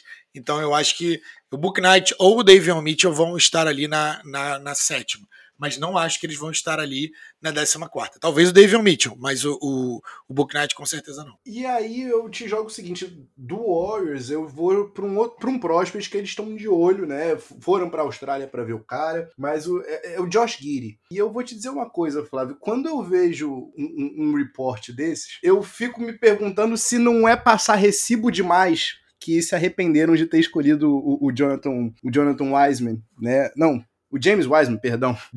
Tamo, você falou em Magic, já tem Jonathan Isaac, vai para Jonathan Caminga, já botei com criei um Jonathan. Mas, é, mas o que eu fico vendo assim, será que não é passar muito recibo de que você tá arrependido da escolha do James Wiseman e você, ok, eu tô agora escolhendo um, um, um armador grande, um playmaker no Josh Giddy que eu podia ter melhor ano passado no, no, no Lamelo Ball. É, o que, que você vê do, do, do Josh Giddy, do, do Josh Giddy e o que, que te atrai no jogo dele? Porque eu confesso que quando eu. A primeira coisa que né, a gente começa o, o, processo de draft do ano seguinte, a gente já vai olhar os caras. Quando eu olho a foto do, do, do eu penso, Oi? É, esse é o cara? O que, que, te atrai nesse jogo aí, meu amigo? Ele é o Zac Efron desse ano, do draft. Ele talvez seja 60% do Zac Efron que, que joga basquete de verdade, né? O que, que eu vejo, cara? Ele é um cara de 18 anos também bem novo, mas ele é um armador puro. Ele é o que a gente chama de playmaker, né? Mas ele pode jogar de, da posição 2, pode posição 3 também. A arte dele é fazer jogadas para os outros para os outros companheiros. Então, é um cara que tem uma porcentagem de assistências muito alta, 7, 7 assistências, 7.5, né, quase, faz 11 pontos por jogo, 7.1 rebotes. Então, assim, o, o, framework dele é o Lamelo Ball e ele é a coisa mais perto do Ben Simmons desde o Ben Simmons com a diferença é que ele, pelo menos, quer chutar a bola de três. Então ele faz 31% com, com 90, 90 pontos, 90 né, arremessos, né? Então pontos de dado ali. 31%, o, o chute dele não é tão legal, mas mas é algo para ser desenvolvido ali, não, não é ruim. Tem claras é, formas de, de, melhorar. Ele é um outro cara também que dá para comparar ele pelo, pelo feel for the game, que a gente chama, né? É o feeling pro jogo, ver a quadra. Ele vê onde estão todos os jogadores o tempo todo. Ele é um cara que é 6'8. Então, quando você pensa num armador que é 6'8, a gente já vê pô, todos os, os, os, caras da NBA que vão marcar ele, a maioria dos caras vão ser menores do que ele, significa que ele vai ver por cima dos caras, vai achar melhor os caras, e esse cara é um, é um dos, pass, dos passadores mais talentosos do draft. Para mim, ele é o segundo melhor passador desse draft. O primeiro eu vou falar daqui a pouquinho.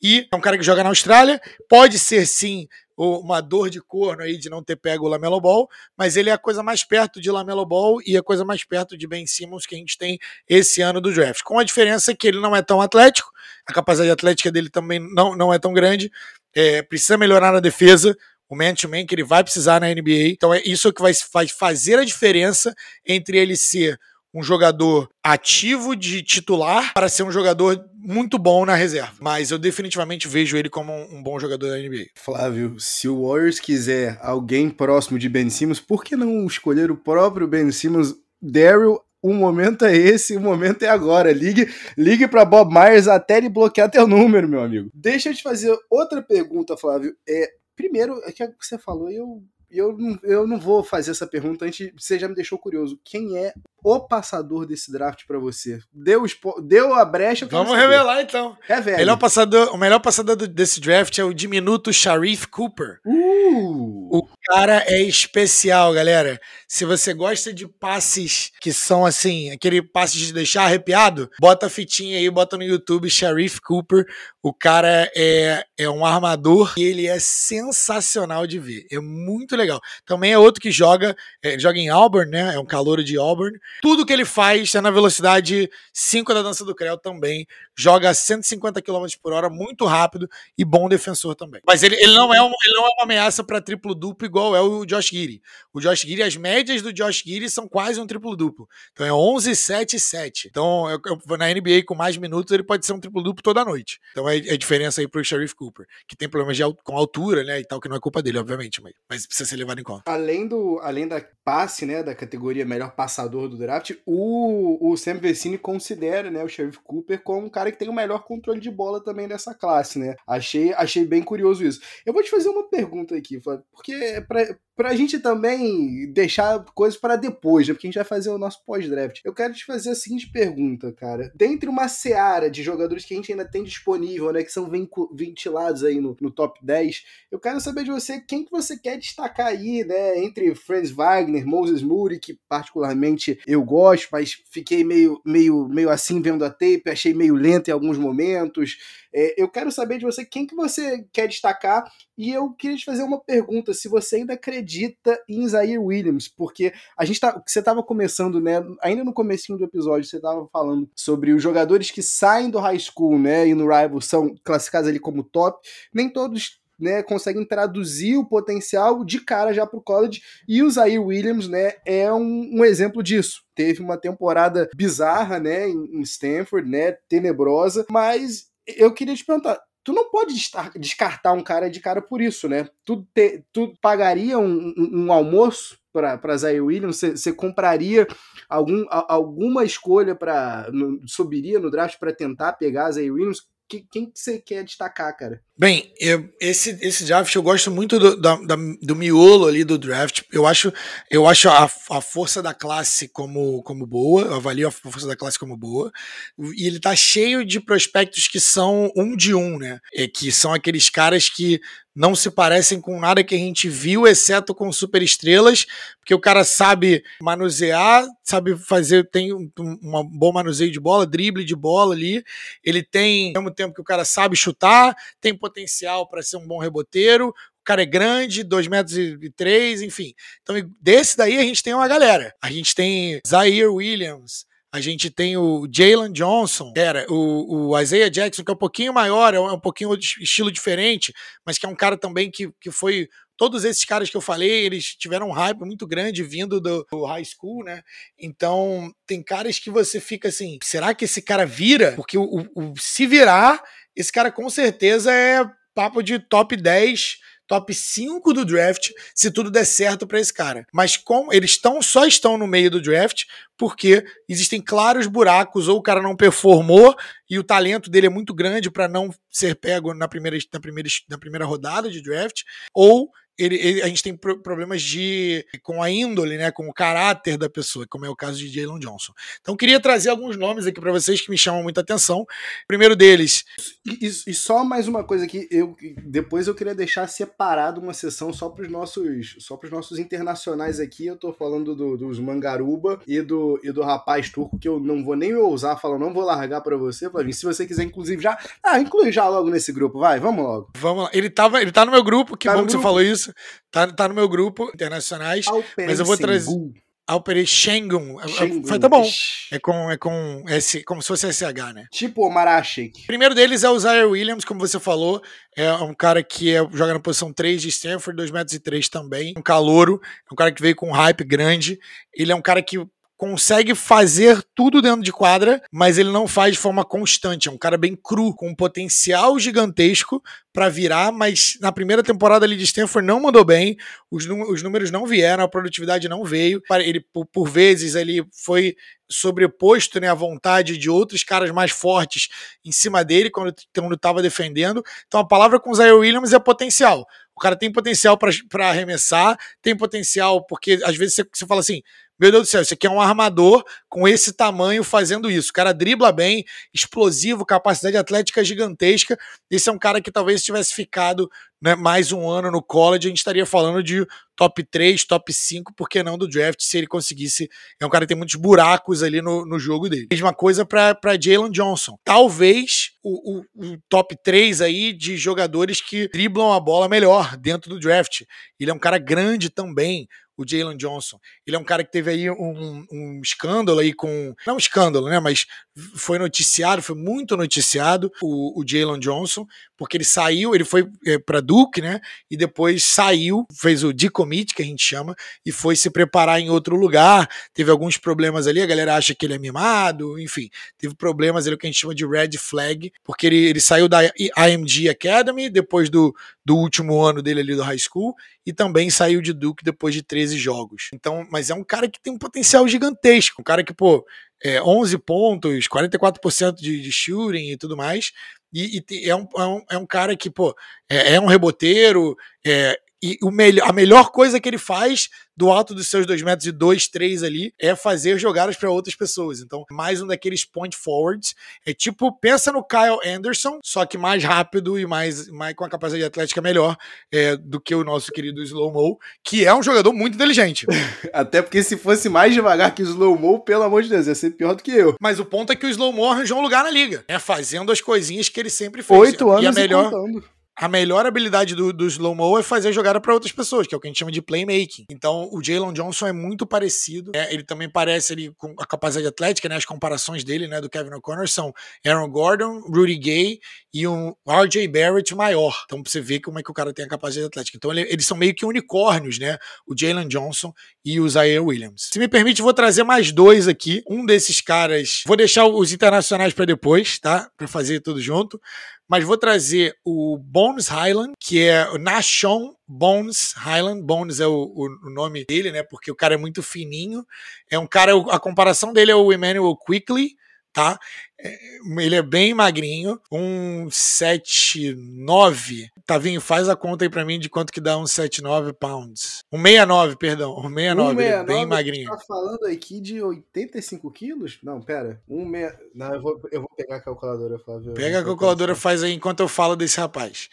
O, o, Bones Highland, ele é um cara de VCU, ele é um cara um segundo anista de VCU. E a gente tem que falar que é arremesso, arremesso, arremesso, scoring, shooting. Ele chuta, distância que ele chuta da cesta, pensa no Damian Lillard.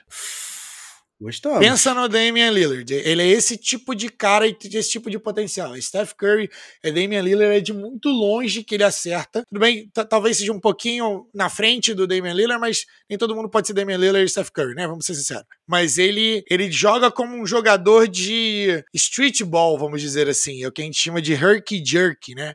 Ele consegue. Ele nasceu para jogar basquete, nasceu para poder finalizar ali na sexta. Ele faz jogadas que você fica assim, meu Deus do céu, como é que, você, como é que esse cara conseguiu fazer essa sexta ali no meio de tanta gente? Tem um wingspan legal, ou seja, a, a abertura, né? Dele, como é que é o nome disso? Envergadura. Envergadura, muito bom. A envergadura dele é bem grande, o que ajuda com, com a defesa. Pô, então, assim, quase 20 pontos por jogo, 37,1% 37 de bolas de três em quase 200 arremessos, então é muito bom. Duas assistências por jogo, dois, duas roubadas de bola por jogo, que é muito bom também.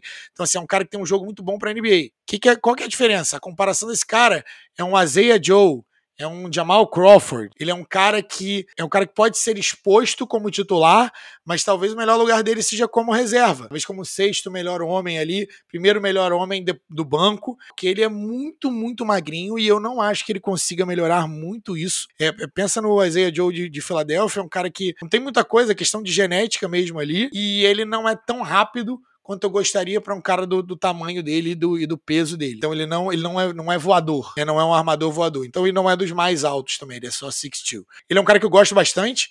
É, ele, pô, vendo a fita do cara, você fica todo animado, porque esse, esse é o tipo de jogo que a NBA tá indo até agora, né? É, são bolas de três infinitas, e até pelo sucesso que o Trey Young tem, vi, tem, tem tido. Ele não é o, o playmaker que é o Trey Young, né? E não, não faz tantas jogadas para os outros como o Trey Young. O negócio dele é fazer cestas. Esse é o Bones Island. Eu me preocupo, Flavinho, só uma coisa aqui. Isso que você falou, quando você mencionou o Isaiah, Isaiah Joe, eu me lembrei de outro jogador do Sixers que você recomendou para mim, né? Com a 28 escolha, depois que você já tinha me dado a dagger, depois que você já tinha pegado o Cam Thomas no mock draft que a gente participou ali do Noro Podcast. E aí você falou dele eu fui dar uma olhada mais a, com afinco, né, na tape, e me lembrou um pouco Shake Milton de SMU, tá? É, eu, eu fico preocupado com com essa questão da velocidade, cara, porque em algum momento ele vai ter que compensar. E se, além da velocidade, o físico é um, uma questão, eu me preocupo. Mas, de fato, é mais um desses caras que eu fiquei impressionado que, de fato, esse draft tem bucket getter. Os caras realmente conseguem produção. Ele é o cara que nasceu para arremessar bola de basquete, porque assim, o que a gente chama de unlimited range, não tem, não tem conversa de onde ele tiver parado depois da meia quadra, pode ser sexta e pode ser um bom chute para ele, sacou? Então eu acho que ele tem um, um, ótimo potencial como sexto ali, sétimo homem de uma rotação de alto nível, assim. Ele é um cara comparado também com o Tyrell Terry do ano passado, que também tinha uma parada, uma, uma range invejável. Mas por último, eu queria falar sobre o, o meu darling do draft, é o cara que, que, é o meu xodozinho aí do draft, que é, além do Jalen Suggs, né, como eu já disse, mas o nome do cara é Josh Christopher. Josh Christopher é um cara que eu gosto bastante. O tape do cara, ele a, a palavra que eu que eu falava, que eu falei quando eu abri, é confiança. O cara é muito confiante no jogo dele. Ele também, ele é parecido com o Book Knight, no sentido de que ele também tem o domínio completo da bola. Ele é 6'5 ali, o Tavinho vai me ajudar a traduzir isso para centímetros, essas coisas para centímetros. 1,96m. 1,96m. Ele é, joga ali na posição 2, 3 ali, né? A comparação dele é um Norman Powell, mais ou menos ali, mas ele, ele é maior do que o Norman Powell. É, mas é um cara que joga o tempo todo com o motor lá em cima. Ele tá, ele tá na, na na range do draft ali de 30, 35, na, ali caindo pro segundo round, ali final do primeiro round, caindo pro segundo. E eu olhei para esse cara e falei assim: não é possível que existam 20 melhores jogadores do que esse cara aqui. Muito confiante, dentro capacidade atlética. Tá dentro do meu top 20. Uh, gostamos. Tá dentro do meu top 20. Ele é um scorer também, ele não é um chutador, um arremessador, mas ele sabe como pegar, fazer pontos. Ele é criativo, ótimo finalizador de bola. Ele é o cara que cria o, o, o arremesso para si mesmo. Então, esse, isso é a coisa, a melhor coisa que ele tem hoje para ele. É, esse é o tipo de coisa que ele consegue break down, colocar a galera no.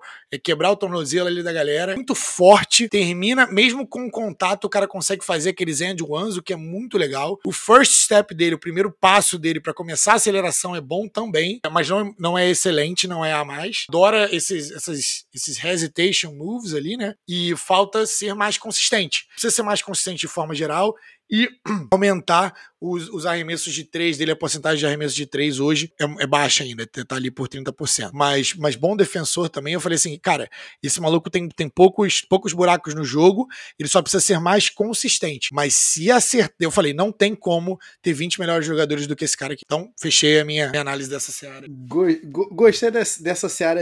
Mas vamos fazer o seguinte: para fechar as searas de vez, vamos para seara internacional. Vamos para o topo do, do draft. O topo dos prospectos estão vindo de fora dos Estados Unidos que não estão jogando college em, em, em, nos Estados Unidos. E aí fala para mim do colega, do futuro colega de, de seleção turca, do Furkan Korkmaz, né, o, o Alperen, e fala para mim também do, do Usman, por gentileza. O Alperen Şengün, ele é um, um cara que eu também gosto bastante, ele também tá, tá mais acima do que os outros. Uma coisa curiosa sobre o Alperen Şengün que é, ele é um é, Advanced Stats Guy. Então, todo mundo que gosta dos advanced stats, que é win shares, defensive win shares e tudo mais, esses caras, todos eles que além do, das pontuações são são, é, são as, as estatísticas são além do rebote, assistência, pontos e por aí vai. O Alperen Shingun é top 5 desse draft. Então a galera que é que gosta muito dessa questão estatística aí, esse cara é top 5 nos advanced sets. Ele é um cara que joga é, o tempo todo tá ligado, o tempo todo o cara tá on. Os post moves dele talvez sejam os melhores do draft, beleza? Então o cara é tipo uma bailarina no post, beleza?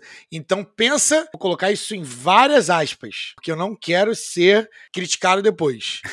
Pensa os fakes. Anota e me os, cobra. Pensa nos ball fakes do Hakim The Dream papai. Pensa nisso, tá vendo? sabia que. Por isso pera, que eu falei das aspas. Pera aí, pera aí, pera aí. Por que, que eu vou pensar nos ball fakes do Hakim e eu não vou pensar primeiro nos do Ennis Kenter ou do, do Jalil Okafor? Pode, pode ser também, pode ser também, porque tem o outro lado da moeda também. Mas por isso que eu coloquei em várias aspas, porque é só uma comparação para que a galera possa ter isso na cabeça. É, ele é um cara de low post, ele é um cara que manda muito, ele tem muitos movimentos, ele parece um dançarino mesmo, de verdade.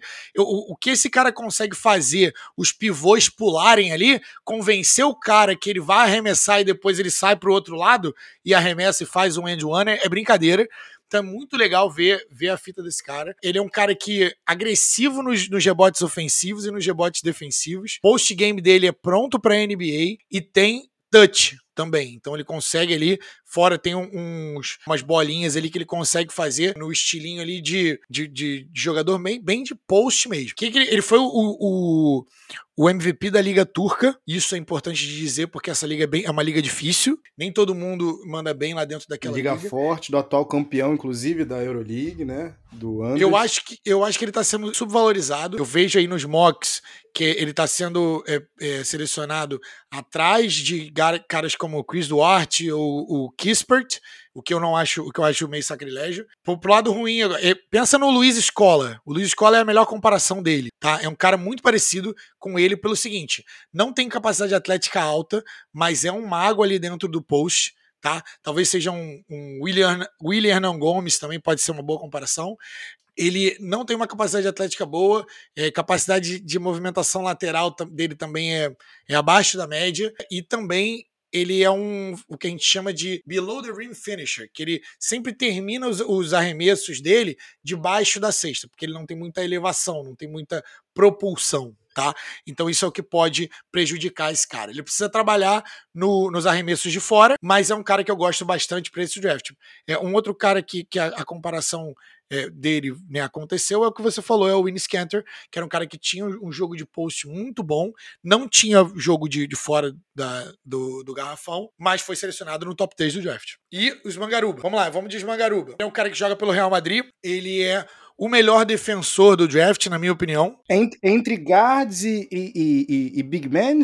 Overall. Uh, Overall, para mim, ele é o melhor, melhor defensor do draft. Coloco ele à frente do, do Evan Mobley também, porque pela assertividade. Porque ele é um cara que tá o tempo todo caçando a bola. Ele é o cara que tá correndo para lá e para cá, hiper atlético. Ele é um pouco undersized ali, né? Ele, ele é 6'8", então o Tavinho me ajuda a calcular. 2 metros e 3, mas com uma envergadura aí de 2 metros e 18, Flávio. Que isso? É por isso que ele joga na posição 5 ali, na posição 4. Porque se ele não chega, antes dele chegar, uma semana antes, chega o braço dele para poder fazer as, as deflexões ali na bola. Então é um cara que consegue trocar no perímetro com armadores mais rápidos do que ele. Não é uma, uma coisa ruim ele pro time, não deixa buraco na defesa, não faz, não faz tantas faltas em armadores, né, quando nessa troca.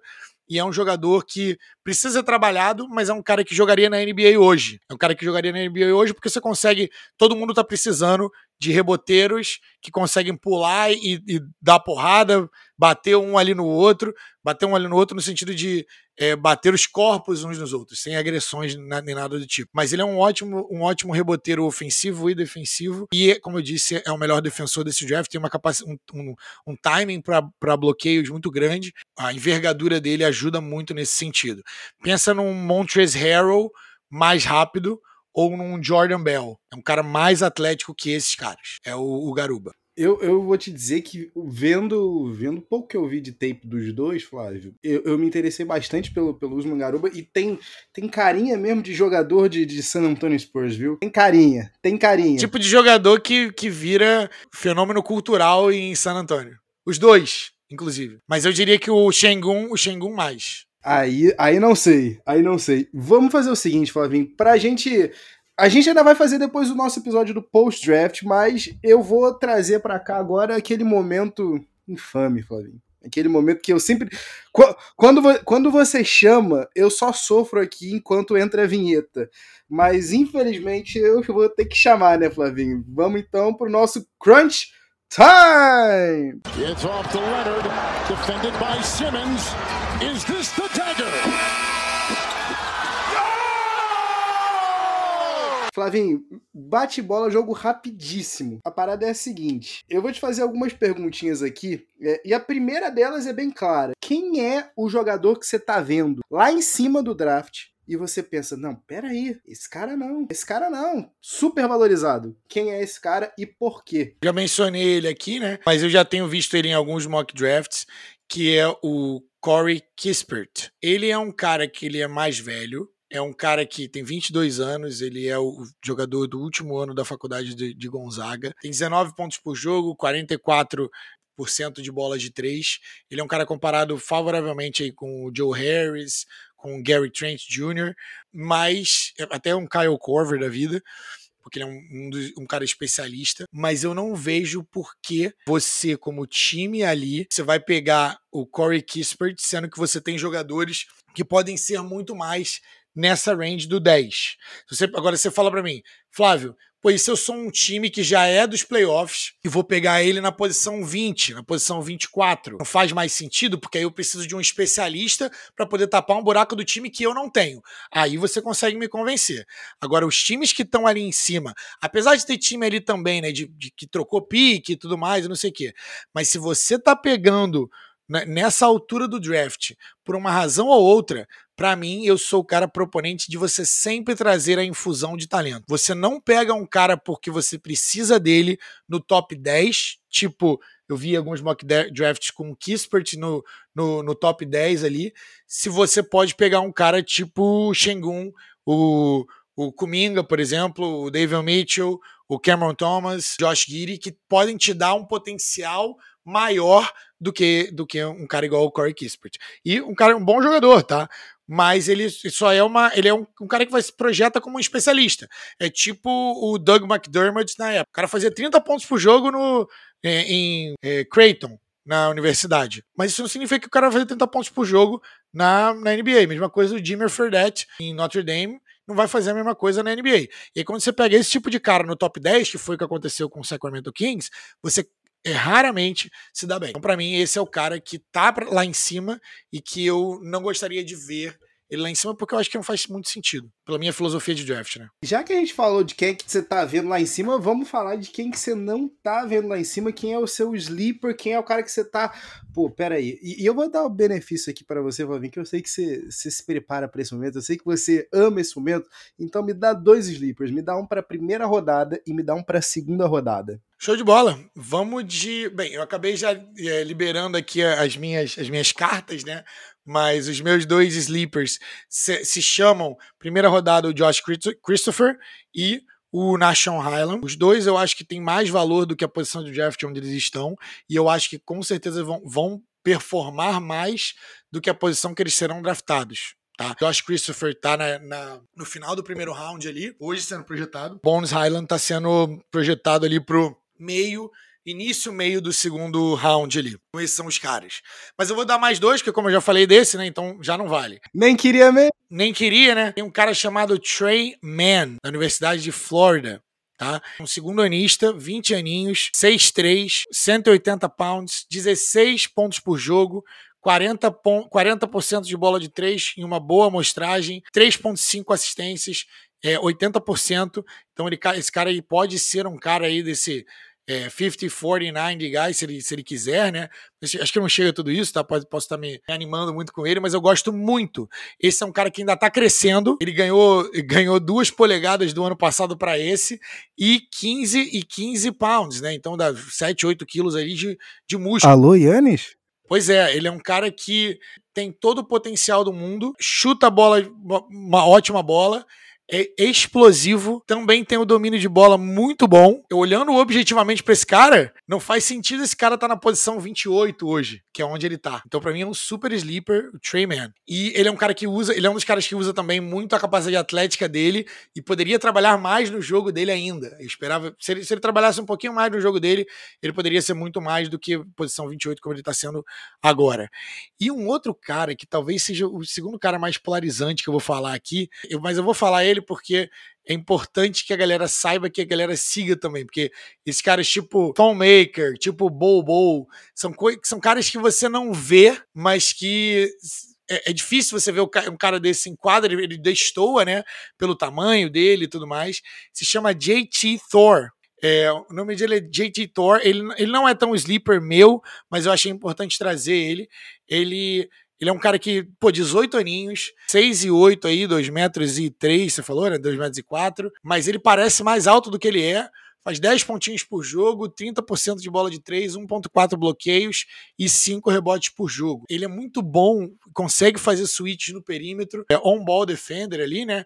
Protege o, o garrafão ele é um cara que tem uma capacidade atlética privilegiada também, e também você olhando para ele, você não acha que esse cara não é um jogador da NBA, porque ele tem uma boa uma boa mecânica de arremesso, 74% da linha do lance livre, tem um, um, jumper bonito, e aí a envergadura é 7 e 3, tá vindo. Então você, você se vira para calcular aí, mas ele é mais um cara gigante, que tem uma envergadura gigantesca, muito maior do que a sua altura física, né? E isso é bom também quando está falando de um cara que é um possível eh, small ball five, que a gente chama, né? Que quando os caras jogam ali com um center um pouquinho mais é, undersized. Mas ele ainda é consistente nos chutes dele e também é desatencioso, né? Ele tem muito turnover, faz muito turnover. Então é um cara que pode vir aí a ser comparado com o Tom Maker, com o Bobo. Não é tão alto quanto esses outros caras, mas ele é, tem um, estilo de jogo comparável. 7'3, salvo engano, 2 metros e 19, Flavinho. O cara é quase um. Distância de mão a mão, tá pra quem não sabe.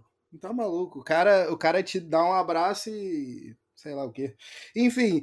Pra comparação, o Rudy Gobert é 7 e 9 de envergadura.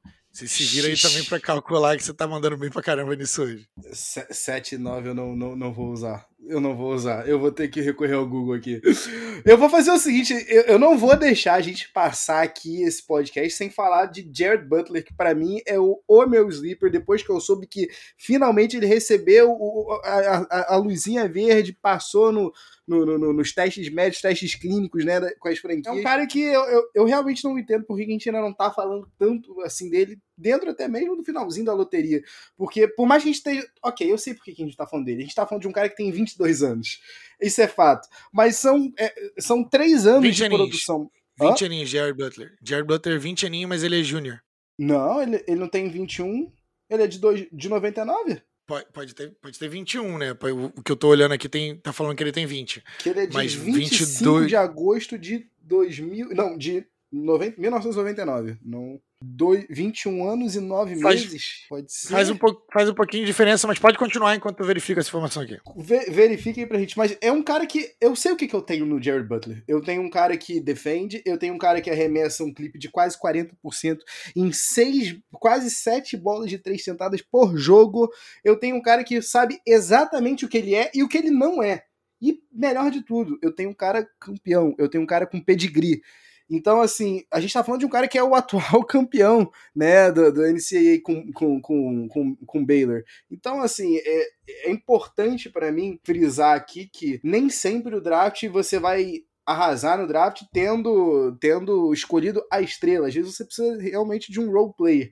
Então, para as franquias que estão escolhendo ali no finalzinho da, da, da, primeira rodada, se tiver uma possibilidade de ir de Jared Butler, eu correria atrás. A última pergunta aqui, Flavinho, que eu queria fazer para você é a seguinte: qual é a, a cagada? Perdão, perdoe meu francês. É, mas qual é a cagada que tá mais que escrita que você tá vendo ali acontecer e você vai ver que uma franquia vai cometer essa cagada? Qual vai ser a franquia e qual vai ser a cagada? É, só para poder confirmar aqui, confirmei com o nosso querido é, Google. É um Jared Butler, 20 aninhos. Ele é de 25 de agosto de 2000.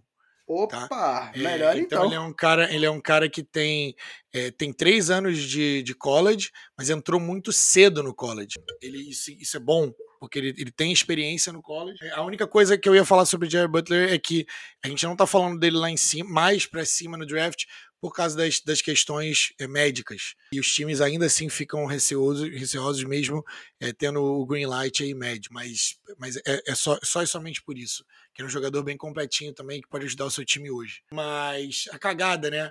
Como você falou, para mim não, para mim tá escrito, tá, tá escrito muito, não é uma franquia que consegue desenvolver bem os talentos que tem. Historicamente é uma franquia que tá debruçando e rolando na lama e é Jonathan Kuminga para Orlando Magic. Então esse é, esse é o que está escrito nas estrelas. Vai acontecer, vai dar ruim. O Jonathan Kuminga precisava, precisa rezar para todos os deuses que ele considera sagrados, para que ele não vá para Orlando, para que ele vá para um lugar que ele possa ser desenvolvido. A melhor coisa que poderia acontecer para Jonathan Kuminga é ir para o Miami Heat ou para o Toronto Raptors ou para o Warriors da vida um Warriors da vida, para um San Antonio Spurs que vai desenvolver, que desenvolve bem você. Mas eu acho que vai ser Orlando, porque Orlando é, é a última esperança, de, na, na meu ver, é a, é, a é a última esperança de uma superestrela mais clara que você tem ali no pique número 5. É, a, a, loteria não foi boa, os deuses da loteria não foram bons. O Orlando, na verdade, foi, foram bem horríveis. O Orlando tinha dois piques aí de novo, né? Tinha dois piques aí no top 15 e nenhum deles foi para dentro do, do top 4 ali, dos top 4 prêmios ali do draft. Então, Jonathan Kuminga é, o, é, a única, é a última chance deles. Eu, eu te fiz essa pergunta, eu fiz essa pergunta também para uma outra pessoa que é tão fissurada nessa época do ano, no draft, quanto você, que é o nosso querido ouvinte, Daniel Degrande, que também indicou o Orlando Magic, né, como a franquia fazer a cagada, mas para ele o motivo da cagada é os caras vão selecionar alguém com a quinta escolha eles não vão tentar dar um all-in para subir para uma terceira, para uma quarta escolha. E para ele a cagada vai estar tá nisso, nessa omissão. E eu podia muito bem acompanhar vocês dois aqui, mas eu, eu, vou trazer uma outra aqui. Tá na cara que o Cleveland Cavaliers também vai fazer alguma merda, Flávio. Tá na cara que aquela terceira escolha, não, nós temos o Jerry Allen. Não, a gente tem aqui o Darius Garland. Não, a gente tem aqui o Colin Sexton. Vamos dar um trade back aqui, vamos dar um trade down aqui, vamos pegar um, um Scottie Barnes pela madrugada, Flávio. O que eu espero é dedo no e gritaria nesse, nessa quinta-feira, meu amigo. É, o, o, predicado, o predicado ali do, do, do Cleveland Cavaliers é que se, se cair o Mobley para eles, eles têm o Jared Allen. Se cair o Jalen Green né, ou o Jalen Suggs, eles têm ali o, o Colin Sexton ou o Darius Garland. Você tem que tomar uma decisão se você for pegar, porque realmente não dá para os três jogarem juntos. Inclusive, daria, daria para argumentar que não dá para o Sexton e o Garland jogarem juntos.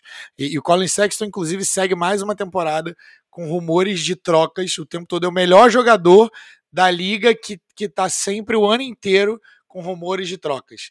Eu acho que o Colin Sexton já, já passou do, do, momento de subvalorizado, né? Então o cara é muito, muito, ainda é muito subvalorizado. É um cara que se esforça muito, leva muito a sério o que faz. 20 pontos por jogo, vem demonstrando evolução a cada ano. Ele é meio maluquinho, mas, mas assim, o Cleveland, se trocar o, entre os dois, eu trocaria o, o, o Garland e não o Sexton. E ficaria com o Jalen Green ou o Evan Mobley. Até porque dá para jogar junto. O Evan Mobley consegue jogar na posição 4 com o Jared Allen na posição 5, tá? Vejo isso tranquilamente. Flavinho, então, para quem para quem tava ansioso por uma prévia de draft, acho que a gente deu um belo de um repasso, né, para quinta-feira, às 9 horas da noite, salvo engano, que começa, né?